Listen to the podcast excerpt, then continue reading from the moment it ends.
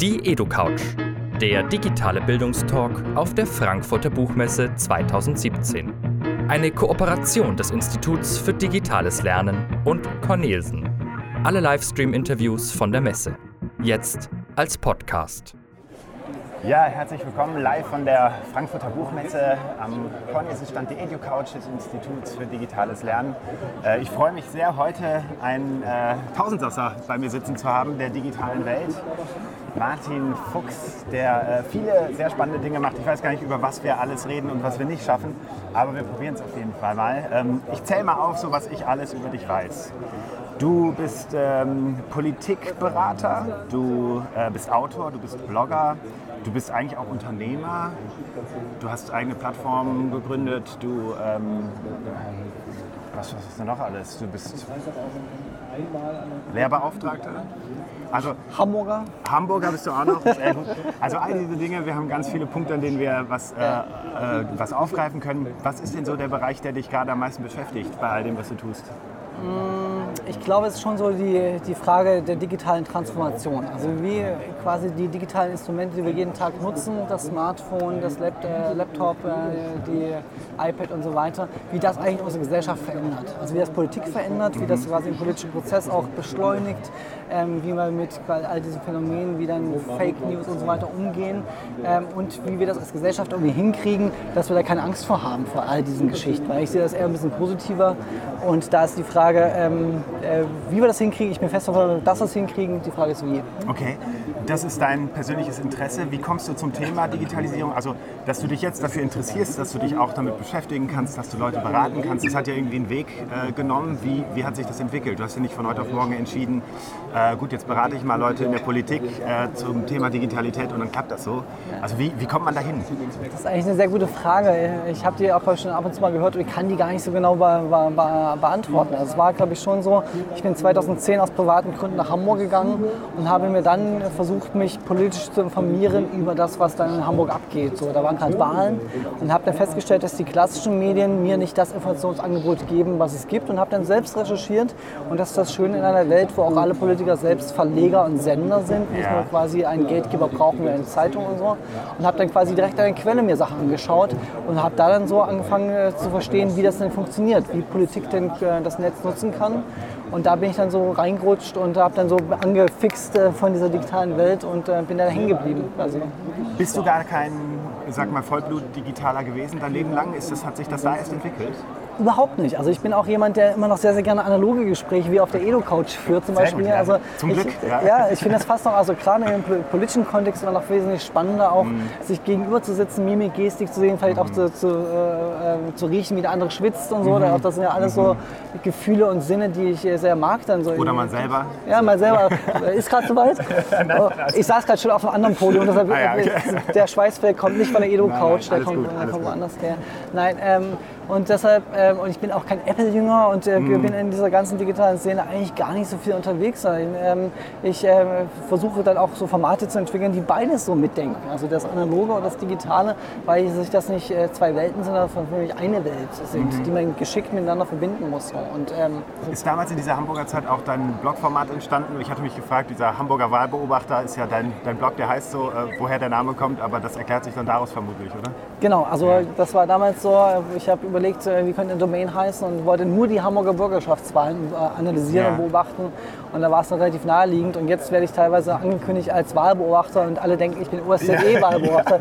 Jetzt hier nochmal für alle Zuschauer, ich bin kein OSZE-Wahlbeobachter, OSZE. sondern ich bin nur, ich habe mir den Namen selbst äh, ausgedacht, das ist einfach nur ein lustiger Name gewesen damals und ähm, jetzt ist das Lustige auch manchmal, wenn ich auf Podien sitze, dass ich zur Hamburger Politik gefragt werde und ähm, weil die Leute denken, ich habe Ahnung von Hamburger Politik. Aber du willst nur sagen, dass du daherkommst. Ja, ich habe ich hab auch keine Ahnung von Hamburger Politik, auch das kann ich jetzt schon mal sagen. Aber ihr habt ja auch, du zusammen mit ein paar anderen, ihr habt so ein Format, dass ihr auch gerade so Lokalpolitik digital beratet, oder? So, so Bürger und Freunde, oder ist das, ist das, kommt das, ist das dieser Gedanke, ähm, wir helfen im Grunde denen, die vermutlich auch am meisten Hilfe dabei brauchen, oder was ist da, was, wo kam dieser Gedanke her zu sagen, wir wollen Digitalität und lokale Politik zusammenbringen? Wir, wir haben damals äh, gemeinsam mit zwei Partnern eine Plattform aufgebaut, pluragraph.de, wo wir Social Media Analysen gemacht haben. Ja. Und da haben wir Da müssen wir festgestellt. auch ein bisschen noch, drüber, Okay. noch weiter drüber reden, das würde mich auch so interessieren, aber grundsätzlich. Äh, genau, und da haben wir relativ schnell festgestellt, dass es einen riesen Nachholbedarf bei diesen 11.000 Kommunen in Deutschland gibt. Ja. Also dass äh, da der Weg zur digitalen Transformation da noch sehr weiter ist. Mhm. Und da haben wir einfach gesagt, okay, es gibt keine spezialisierten Menschen, die sich um diesen Bereich kümmern. Lass uns mal ein Angebot machen. Und das war dann schon die ersten zwei, drei Jahre sehr dicke Bretter, die man bohren musste. Und äh, gerade in diesen Kommunalstrukturen sehr viele ähm, engstellige Menschen kennengelernt, die alles erstmal abgelehnt haben. Und das war auch so ein bisschen der Grund, dann, weil wir dann viele andere Spannprojekte gemacht haben, dass das jetzt so ein bisschen eingeschlafen ist. Also Wir Okay. haben auch Kommunen für beraten und Landkreise beraten und so etwas. Ähm, aber das war oftmals mit sehr, sehr viel Beharrungsvermögen auch dann verknüpft. Und das Ja. hat, ähm, genau. Das wäre nämlich meine Frage gewesen. Wir kommen ja aus dem Schulbereich. Ähm, Das ist jetzt auch nicht gerade der innovativste Bereich in, in solchen Geschichten und äh, das merken wir natürlich auch. Äh, Aber tatsächlich ähm, die Beharrlichkeit auf der anderen Seite, irgendwann bewegt sich was. Äh, Jedenfalls spüren wir das langsam. Die, die Schule will auch nach vorne und ins Digitale und ich denke, in den, in den, äh, in den Kommunen ist das sicher äh, auch, wird es sicher auch immer mehr. Ähm, die andere Ebene ist ja, also weg von den Kommunen hin zu den Parteien. Du hast also mittlerweile schon mehrere äh, Bundesfraktionen, Landesfraktionen beraten. Äh, wie kommt man an so einen Job? Also wie, wie kommen die dazu, dich anzurufen? Haben die gesagt, ach, der heißt ja schon Wahlbeobachter, äh, den rufen wir an? Oder also, Ja, das ähm, in der Tat so richtig rekonstruierbar ist das gar nicht mehr. Ich habe den Blog gemacht, ähm, habe dann mir quasi über lange Zeiträume mir angeschaut, wie Politik äh, das Netz nutzt und habe dann äh, kleine Studien gemacht, äh, habe Analysen gemacht und dann kamen die ersten Anfragen von Politikern und haben gesagt, hast okay, du die alle selbst entwickelt, diese Analysen? Waren das so Ja. Formate, die du praktisch Genau, also ich habe natürlich auch Projekte mit der Wissenschaft gemeinsam gemacht. Das waren dann so größere Studien, die, wo ich dann beteiligt Mhm. war, wo ich dann äh, mir Partner gesucht habe. Aber im Grunde genommen waren das eigentlich viele eigene entwickelte Sachen, natürlich inspiriert durch Sachen, die auch in den Staaten gemacht wurden und Mhm. in anderen Ländern. Also man muss ja das Rad nicht immer neu erfinden. Aber dann für Deutschland war ich oftmals dann der Erste, der es gemacht Ah, ja. hat, so dann in, in dem Bereich. Das spricht sich dann auch rum wahrscheinlich, wenn da mal. Da gibt es halt auch nicht viele. Das ist halt eine extrem kleine Nische. Ein Freak, der sich mit Politik und Digitalisierung und Internet beschäftigt. Da gibt es auch heute im Jahr 2017 immer noch nur sehr, sehr wenige Menschen, die sich darum kümmern. Und Du warst aber noch kein, ich sag mal, kein beschriebenes Blatt in der Hinsicht. Also du warst nicht, hattest nicht viel publiziert zu dem Zeitpunkt oder so, oder du warst eigentlich ein Unbekannter. ich kann mich ja hier mal outen an der Stelle. Also bevor ich den Blog gestartet habe, Ende 2010, hatte ich äh, weder einen professionellen Facebook, Twitter, Instagram noch einen Account. Das habe ich halt wirklich mit dem Blog gestartet, hatte null Ahnung. Jetzt, Ja. äh, das war vor sieben Jahren gut. Und habe einfach, ich mach's mal, ich probiere es mal aus. Das ist ja dieses Das ist wahrscheinlich jetzt gar nicht so schlecht, wenn du Leute berätst, die vielleicht in einer ähnlichen Situation sind, oder? Definitiv. Ja. Und, und das ist auch das, was ich versuche, den Köpfen zu verankern, dass halt dieses verrückte Internet ein Trial and Error ist. Mhm. Also ich kann ja auch nicht sagen, ich, ich äh, äh, drücke jetzt auf den Knopf hier und äh, dann hast du 5000 neue Follower. So funktioniert es Mhm. halt nicht, sondern das ist halt ein ständiges Ausprobieren, Fehler machen. Auch das ist extrem wichtig. Und das habe ich viele gemacht, sehr, sehr viele Okay. Fehler, habe auch viel Prügel eingestecken müssen digital. Und das ist auf jeden Fall eine gute Schule gewesen, keine Frage. Du hast eigentlich im politischen Spektrum auch äh, auf allen, also das ganze Lager einmal beraten. Gibt es für dich auch irgendwie Grenzen, dass du sagen würdest, boah, Beratung ist das eine, aber ich würde, ich würde wahrscheinlich auch nicht alles machen? Definitiv, klar. Ich habe ein moralisches Raster, an dem ich mich orientiere. Also rechtspopulistische Parteien fragen öfter an, die zahlen auch gutes Geld. Da könnte man sehr, sehr viel irgendwie einstecken, wenn man das möchte. Das mache ich nicht. Also das ist es moralisch nicht. Und dann habe ich aber die Erfahrung gemacht, ich habe natürlich eine private politische Meinung, aber dass ähm, gerade im politischen Bereich es in jeder Partei, ob es in links oder rechts ist, sehr sympathische, offene Ja. Menschen gibt, die ein tolles Mindset haben und die irgendwie coole Ideen haben und innovativ denken und so. Und deshalb mache ich das eher dann so fest, wenn ich Aufträge annehme, meinen die das wirklich ernst? Also haben die wirklich die Idee und wirklich den Mut, auch äh, Sachen mal neu zu denken, vielleicht auch die Strukturen zu ändern, Prozesse zu ändern im, im eigenen Laden? Oder kaufen jetzt so den Fuchs ein, weil der irgendwie eine Marke ist und der dann vielleicht äh, seine Twitter-Follower raustwittert, wie toll der Ministerpräsident ist. Ja. Sowas mache ich dann nicht. Also Okay. wo ich das Gefühl habe, ich bin jetzt hier nur der Posterboy, wo sie abhaken können, ja, wir haben uns um Digitalisierung gekümmert, der Fuchs war zweimal da, das mache ich nicht, genau. Merkst du denn, dass da, also dass da ein wirklicher Veränderungswille ist, gerade auch die Parteien? Du hast es bei den Kommunen eben gesagt, gewisse Beharrlichkeiten, aber ich denke mal, auf Länderebene ist sicher das Bewusstsein oder auf, auf Bundesebene ist das Bewusstsein dafür größer, dass man natürlich irgendwie äh, auch diese Social-Media-Kanäle nutzen muss und wie man sie, dass man sie gut und schlecht nutzen kann. Ähm, hast du denn da den Eindruck, machen die dann alles mit? Machen die einfach, was der Fuchs sagt? Der Beratertraum. Ja, also Gute Frage, die merke ich mir auch, aber ich möchte jetzt kurz mal off Record und behind the scenes machen. Der Kameramann isst hier gerade ein sehr, sehr leckeres Brötchen vor meinen Augen und ich habe seit mehreren Stunden nichts gegessen. Ich Wir holen die gleich. Könnt ihr dir mal ein Brötchen holen? Der Mann hat Hunger. Kann Nein. dem Mann Brötchen holen? Nein, das ist nur, nur Für nachher. Für nachher. Kriegen wir hin, kriegen wir hin. Das ist, ich dachte, das hört man sogar nicht mal an. Nein, nein, nein. Das war jetzt nur, damit die, die Zuschauer quasi mehr mitgenommen werden hier. Das ist live hier. Genau, hier Das genau. live, live TV hier. Ja. Aber Die Frage- war, genau, macht der genau. Fuchs, was die Leute sagen? Andersrum. Ähm, Machen die Leute, was der Fuchs sagt. Also manchmal ist es, glaube ich, ganz gut, dass die Leute nicht das machen, was ich sage. Denn ich habe natürlich auch einen gewissen professionellen Blick und schätze dann teilweise natürlich auch ihre Zielgruppen anders ein, vielleicht auch die Parteistruktur, die Mitgliederstruktur anders ein. Dass es dann schon auch wichtig ist, dass die Leute nochmal sagen, nee, das ist zu krass oder das ist jetzt zu freakig und das machen wir nicht irgendwie an der Stelle. Das ist gut so. Passiert das häufig, dass du Ähm, freakige Angebote machst? Also ich äh, achte natürlich schon darauf, dass irgendwie dann auf die Partei zugeschnitten dann auch die Ideen, die ich habe, die wir auch im besten Fall gemeinsam entwickeln, weil nur so können sie dann auch erfolgreich implementiert werden, als wenn ich quasi von außen komme und sage, ihr müsst es genauso machen, so Ja. wird es sowieso nicht Ja. funktionieren. Ähm, und es äh, passiert in den meisten Fällen, dass nie eins zu eins Sachen natürlich übernommen werden, sondern die werden dann adaptiert, die werden ein bisschen umgeändert und so etwas. Das ist auch gut so. Also ich wir verstehen mich auch eher als Impulsgeber und bin auch nicht traurig, wenn Sachen dann nicht funktionieren. Und ähm, es gab auch schon Fälle, auch das kann ich offen zu sagen, wo ich sagte, das wird nie funktionieren, macht es gerne so. Es wird nicht funktionieren, ist total durch die Decke gegangen. Wo ich gedacht okay, Okay. ich wurde widerlegt irgendwie, das habe ich schon zweimal so probiert, das hat nicht funktioniert. Die dritten, die es so gemacht haben, da hat es funktioniert. Das ist ja, glaube ich, die Erfahrung von allen Leuten, die sich mit dem Internet beschäftigen. Also Ja. Genau das. Ähm, Es gibt irgendwie, es, es entwickeln sich Regeln und Konventionen und irgendwann wird jemand genau dadurch erfolgreich, dass er sie wieder bricht. Und dieser Moment, wann das ist und wer das ist, ist oft so ein bisschen magisch. Es haben zwei vorher probiert und zwei nachher, es geht nicht und auf einmal Genau. knallt Richtiger Zeitpunkt, genau, richtiges Ja, ja. Thema vielleicht äh, an der Stelle, ja. Und, ähm, und es gibt aber in jeder Partei, und das ist auch das Spannende, was ich in meinem Job jetzt gelernt habe, gibt es total progressive, tolle Leute auch, die irgendwie Sachen richtig toll machen. Mhm. Und es gibt in jeder Partei, das ist immer die Frage, welche Partei macht es am besten, und immer sehr schwierig für zu beantworten, die ich irgendwie Mhm. gestellt bekomme, weil es irgendwie der Querschnitt der Gesellschaft natürlich auch in Parteien oder in NGOs und Organisationen auch natürlich dann da ist. So. Ich frage mich manchmal, ob Social Media eigentlich der richtige Ort ist für Parteien, weil ähm, das Internet ist natürlich auch, also die, ähm, die, die, Neu die Leute, da kommt das Brötchen schon, der Mann, dem läuft gleich schon der Speichel. Also, ist wie im Himmel hier. Man sagt irgendetwas in, in die Kamera rein. Aber da muss ich jetzt die ganze Zeit reden, wie habt ihr euch das vorgestellt? Nein, ich esse es dann Wir, später. wir machen das auch, ja, du, du bist auch schon bald wieder erlöst. Mm. ja. Also was ich, was ich meine, also im, im Netz ist es ja eigentlich gang und gäbe, dass man einfach mal äh, losrantet. Das heißt, ich muss mich eigentlich, entweder positioniere ich mich dazu, ich gehe auf alle Leute ein, das ist aber auch einfach nur manchmal so blöd rausgerotzter Mist. Eigentlich will das, also in, in einem normalen Gespräch wird das niemand so sagen. Ich habe so ein bisschen, ich frage mich, ob man sich nicht so ein bisschen aufreibt als Partei, gerade als, als Partei der Mitte vielleicht, wenn man, die populistischen Parteien haben es vielleicht ein bisschen einfacher. Ähm, vielleicht mal kurze Zwischenfrage. Glaubst du, dass die Social Media besser verstanden haben? Also jetzt immer die Frage, welche populistischen Parteien reden wir über die AfD? Dann ist es die erste Facebook-Partei, die wir in Deutschland haben, die quasi schon mit der Partei, sagen, ne? mit der, gar nicht mal, weil sie es besser machen, sondern weil sie äh, mit der Gründung allein schon quasi eine Infrastruktur brauchten und das war Facebook, Mhm. weil sie keine Kreisverbände hatten, keine Stammtische hatten und damit natürlich ganz anders quasi die Entwicklung oder mit, mitgedacht haben schon von Facebook. Eine Volkspartei, die 153 Jahre alt ist, muss ihre kompletten Prozesse, Hierarchieebenen anpassen. Die sind ganz woanders. Die sind ganz, ganz, die sind ganz woanders. und genau. man spiegelt das irgendwie so Genau. ein bisschen in Facebook. Und, Genau, ja. genau. Und da, da, das ist, glaube ich, der große Vorteil. Es hätte jetzt auch quasi eine Umwelt-NGO sein können irgendwie. Mhm. Das ist, dass, dass die AfD das nun ge- geworden ist, äh, passt halt mit der Zeit zusammen, weil gerade irgendwie so, so in ganz Europa auch populistische Parteien, Mhm. und die haben es einfach jetzt genutzt. Aber es hätte auch eine linksradikale Partei sein können. Das Auch. meinte ich eben, deswegen Genau, habe ich genau, einfach mal ja. vom Populistischen gesprochen, weil ich Ja. denke, da ist es vielleicht ein bisschen einfacher. Aber die hast du nicht beraten. Nein. Nein.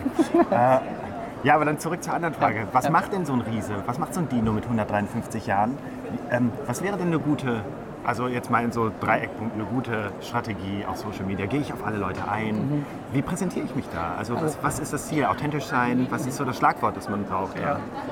Ja, ich glaube, zu deiner Ausgangsfrage ist, ich glaube schon, dass Parteien und gerade politische ähm, Kommunikatoren auf Social Media, in Social Media sein müssen. Das bedeutet nicht, dass jeder Politiker Social Media nutzen muss. Es gibt Ja. Leute, die sind seit 30 Jahren super verankert in ihrem Wahlkreis, sind in jedem Kaninchenzüchterverein Mitglied, die brauchen kein Social Media. Die haben ihre Netzwerke schon an anderer Stelle sehr gut geknüpft und sind da gut äh, aufgestellt.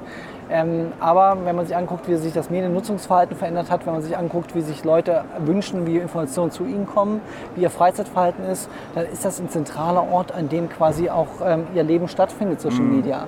Und dann ist eher die Frage als Partei oder äh, Politiker, ähm, auf welcher Plattform bin ich und welche Zielgruppen habe ich? Also diese strategische Ja. Überlegung, wen will ich eigentlich erreichen, mit welchen Themen auch will ich die erreichen.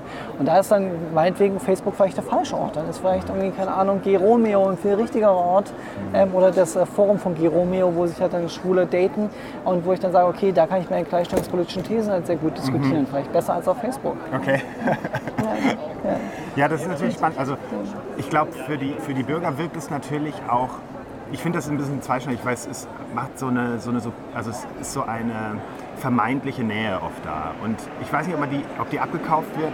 Ich musste gerade daran denken, ich habe am Tag nach der Bundestagswahl hat äh, Herr Dobrindt sein Facebook-Profil gelöscht, wo ich dann denke, ah ja, okay, der Digitalminister, ähm, also da sieht man irgendwie auch, wie hängt das zusammen alles. Also, die, die wollen gar nicht da sein. Also Dobrindt ist ja kein Digitalminister. Nein, nein. der, Ja. der kann einen Facebook-Account Ja, abstellen. ja, aber was, also klar, Ja, aber das nein, ist dann ja, halt nein. irgendwie ein Werkzeug gewesen, eine Funktion. Und das, was sagt das? Also ist das echt oder ist das irgendwie, ist das eben ein Profil, das man halt hat und so? Ja. Äh, und das merken die Leute ja schon auch, denke ich. Ne? Und dann wundert man sich, dass es irgendwie, dass, da, dass man keine Follower hat oder dass, das, dass da nichts passiert oder was soll da passieren, frage ich mich. Was soll auf Facebook passieren wirklich für tiefgehende Dis- Diskussionen oder für äh, weltverändernde oder äh, meinungsbildende Maßnahmen? Was, was kann da eigentlich passieren? Also das ist ja doch auch durchaus begrenzt an der Stelle.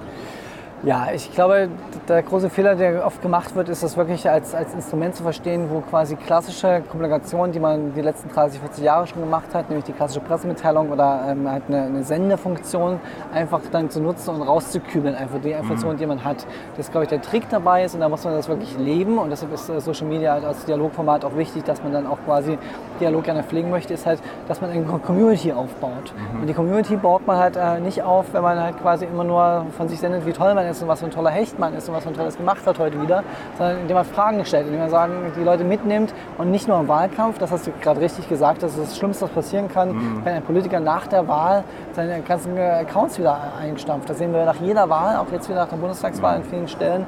Und das, ähm, da äh, geht dann Vertrauen, was man mit Social Media aufbauen konnte, auch wieder extrem verloren Ja, an der Stelle. Und da macht ähm, äh, Dobrindt äh, nicht nur sich seinen Gefallen, weil er hat eine Community, die er mitnehmen könnte in sein neues Amt auch, sondern damit ähm, macht er auch der kompletten Politik- und Parteienlandschaft, äh, stellt er quasi ein Armutszeugnis aus und ähm, ähm, ja, ver- vernichtet da Vertrauen auch in die gesamte Politik auch. Ja, ja.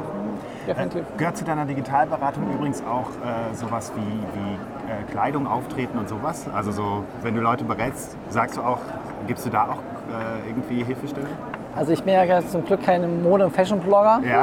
deshalb habe ich davon keine Ahnung. Das, Du das- hattest das- auch von, von Digitalem keine Ahnung und jetzt bist du... Ja, äh, okay. Also ich äh, gebe einen Modetipp, den ich mir selbst immer gebe, in- indem ich mir im Internet äh, immer den Internetpullover anziehe. Da hätte, ich- da hätte es jetzt nämlich hingeführt. Ich wollte mich, mir ist es so schon aufgefallen, dass du den in mehreren Farben immer eigentlich anhast. Äh, Genau. Also das ist der einzige Modetipp, den ich geben kann. Und der zweite ist bei Videos halt keine ähm, Längsstreifen zu nehmen, weil die flimmern. So, das, Okay. das ist so das, das Einzige, wo ich sagen würde, da habe ich Modekompetenz, die, die ich mir zutraue, die ich dann auch gerne weitergebe. alles andere überlässt du anderen. die Genau, also ich finde auch, also äh, ein schlecht sitzender CA-Anzug, ähm, wenn er quasi seit 20 Jahren von diesem Politiker getragen wird, dann ist es auch ein Statement, ist es auch eine Marke, die er sich aufgebaut hat mit diesem schlecht sitzenden Anzug. Wo wir vielleicht sagen würden, oh mein Gott, ist das für ein peinlicher Typ? Nee, der wird genauso von seinem Wähler vielleicht gemocht, weil er dieser bodenständige Mensch ist, der einen schlecht sitzenden Anzug trägt. Und, Ja. so. und deshalb ist es, glaube ich, äh, Wenn du da von außen kommst und den mal eben irgendwie, Genau, das passt auch gar nicht. Also das Ja. äh, merkt man auch immer wieder, weil leider bei den meisten, die so eine Stilberatung bekommen, dass es halt aufgesetzt ist in Mhm. etwas, was nicht funktioniert, sondern es ist eher dieses Authentische, was du gerade schon gesagt hast, genauso zu sein, wie man vorher war, halt dann nur quasi das Netz mitzudenken und dann dort genauso sich auch zu geben, wie man halt im analogen Leben auch ist. Das ist das Entscheidende. Und jetzt nicht irgendwie coole Yo-Yo-YOLO-Worte zu benutzen und äh, das Basecap falsch rum aufzusetzen, weil man denkt, das sind ja diese jungen Leute in diesem Internet. Goldzahnreihe. Genau, irgendwie, keine Ahnung. Oder äh, Faded wie Google, äh, Goldketten oder Mhm. sowas, keine Ahnung. Ähm, nein, nein. Martin, das ist ein super Gespräch. Wir können das, glaube ich, ewig weitermachen. Ich höre deinen Magen langsam knurren. äh, vielleicht eine letzte Frage. Wir sind ja auch ein, wir sind ja auch ein Bildungsschuppen. Ja. Ähm, was hast du denn zuletzt gelernt, was dich richtig begeistert hat? Was habe ich zuletzt gelernt? Ich, ähm, ich habe zuletzt ähm, gelernt, ich war gerade in Antwerpen ähm, und habe da gelernt, dass Fritz Cola extrem beliebt ist in, in Belgien. Es gab extrem Okay. viele coole Hipster-Bars, Okay. die entweder Andut oder Fritz Cola aus Hamburg dort angeboten haben. Was mich Ach, da ist sie, Hamburg. Na sicher, genau. richtig. Und das hat mich äh, zum einen verwundert und habe dann auch gefragt, warum das so ist. Und sie konnten mir keine Antwort geben, wie Fritz Cola hip geworden ist in Belgien. Da folgt eine Analyse dann ziemlich sicher bald auf deinem Blog. Das wäre ein Thema für den Hamburger Wahlbeobachter. Ich danke dir ganz herzlich. Ähm, auch danke an alle fürs Zugucken. Und ähm, wir sind in, äh, demnächst wieder mit dem nächsten Gast dabei. Bleibt dran, wenn es euch interessiert. Und äh, für heute und für dich sage ich ciao und jetzt guten Appetit. Vielen Dank. Ciao, ciao. Mmh, Brötchen.